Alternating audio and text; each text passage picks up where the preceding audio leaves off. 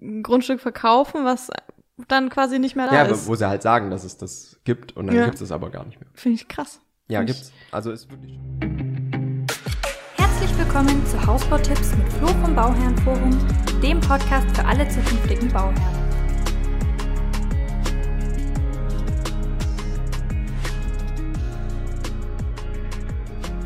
Ja, gut. Dann, äh, ja, sag doch einfach mal, was wir für ein. Was haben wir denn für ein Thema? Heute haben wir ein ganz spannendes Thema und zwar haben wir heute mal ähm, das Thema, was, wenn ihr Grundstück und Haus beides bei der Baufirma kauft. Mhm. Und da haben wir heute mal drei Tipps, die ihr euch auf jeden Fall merken solltet, Ja. um nicht über den Tisch gezogen zu werden, ne? Steht im Titel wahrscheinlich. Ja, das wird drinstehen. Ja, ich finde es ein ganz spannendes Thema. Das werden wir auch liefern. Ich finde es auch ein wichtiges Thema, weil ich es immer öfter sehe aktuell. Oder was heißt immer öfter? Es war auch letztes Jahr schon, schon präsent, dass äh, Baufirmen, also äh, mal kurz, um das Ganze zu festzuhalten, worum es hier geht. Einmal ist es so, ihr seht Angebote von, die Baufirma bietet ein Grundstück und ein darauf geplantes Haus oder ein, ein Haus. Man nochmal machen. Weil es ist eigentlich schon falsch gewesen. Wir können es auch drin lassen, ähm, weil es ist eigentlich schon falsch. Nämlich das Haus muss noch nicht zwingend zum Grundstück geplant sein, aber die bieten halt ein Grundstück und ein Haus dazu an. Anders als der Grundstückssuchservice, der immer so propagiert wird, wo es heißt, hier unterschreibt einen Vertrag, dann gehen wir los und suchen für euch Grundstücke, was nie funktioniert. Ist es wirklich so, dass da schon ein Grundstück dahinter steht? Und also normalerweise, wenn es denn wirklich so ist. Ähm, und das Ding ist, und daran sieht man auch schon, warum der Grundstückssuchservice nie funktioniert, weil eben dann oft, wenn ein Grundstück da wäre, das direkt mit Haus angeboten wird und dann ja auch weggeht. ja. Also, wenn ihr aber sagt, okay, das Grundstück, was da angeboten wird, das ist wirklich schön und das wollen wir haben und das ist genau die Lage und bla, dann bleibt natürlich nicht sehr viel übrig, als mit der Firma zu bauen. Und das ist auch schon so ein bisschen das Problem, dass ihr dann halt nicht wählen könnt.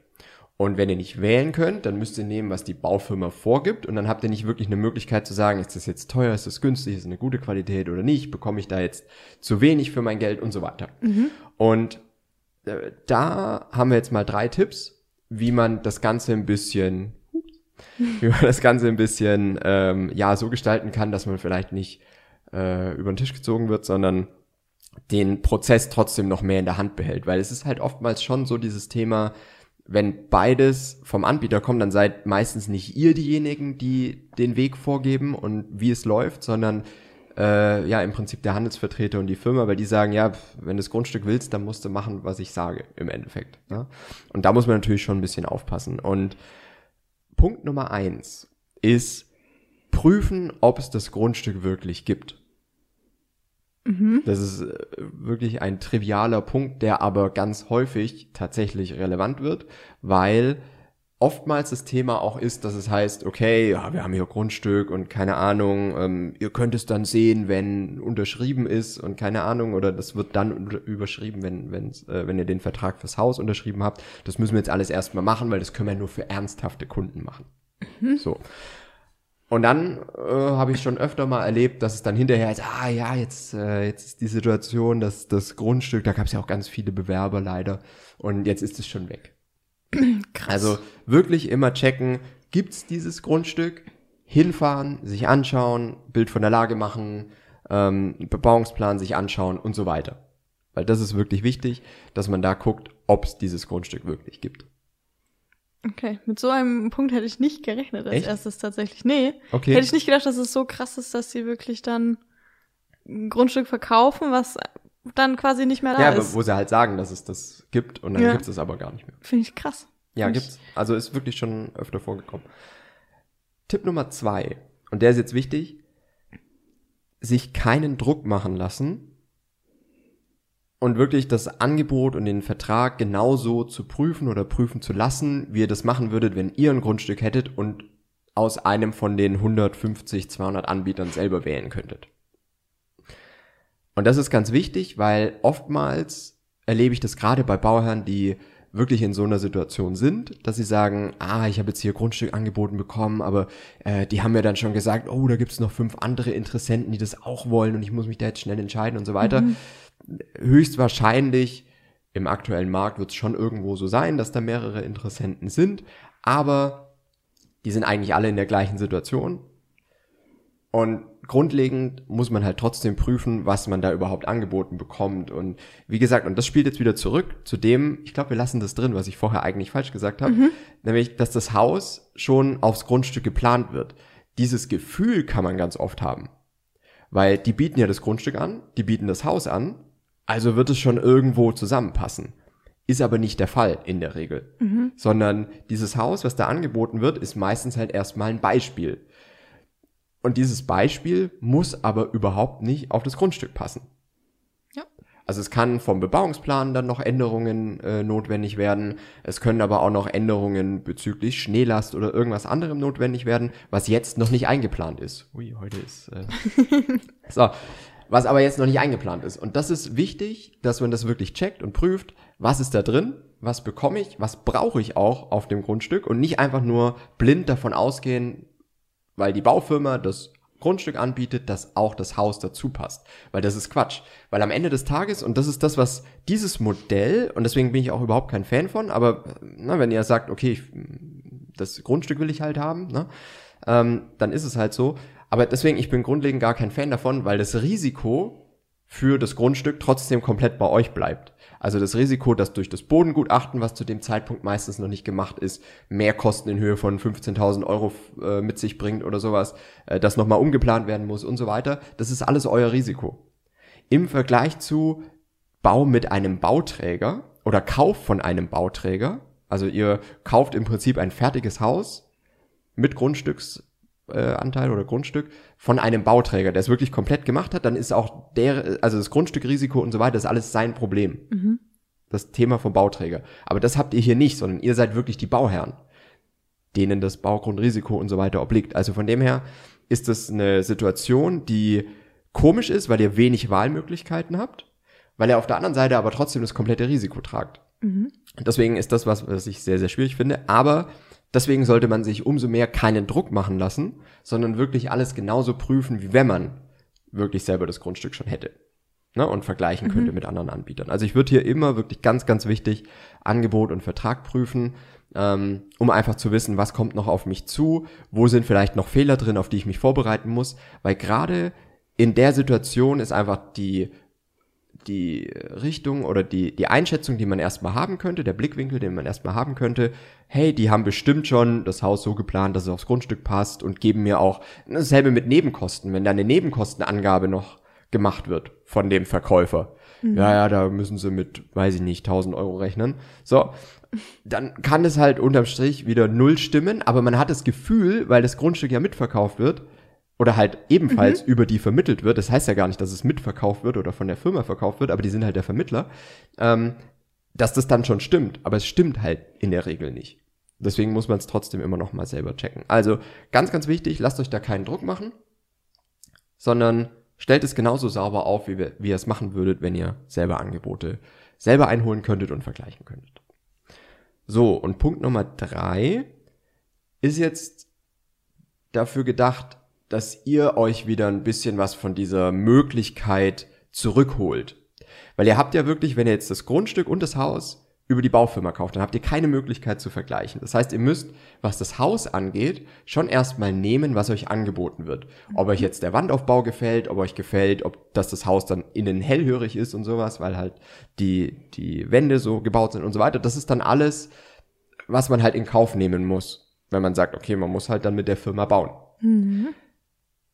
Was ihr aber machen könnt, ist wirklich gewisse Dinge oder die, die Idee dahinter ist, so wenig wie möglich oder so wenig wie nötig von der Baufirma zu nehmen. Im Endeffekt. Mhm. Natürlich auch wieder mit dem Limit, wie viel ihr euch selber zutraut an Managementaufwand und so weiter, aber den Keller extern zu vergeben oder die Bodenplatte, die PV-Anlage, gewisse Innengewerke, ähm, einfach zu sagen, okay, ich nehme wirklich aus diesem Leistungsumfang der mir wahrscheinlich ein bisschen zu teuer angeboten wird, mhm. als es am freien Markt der Fall wäre, wenn ich vergleichen könnte. Na, weil ihr könnt ja nicht vergleichen.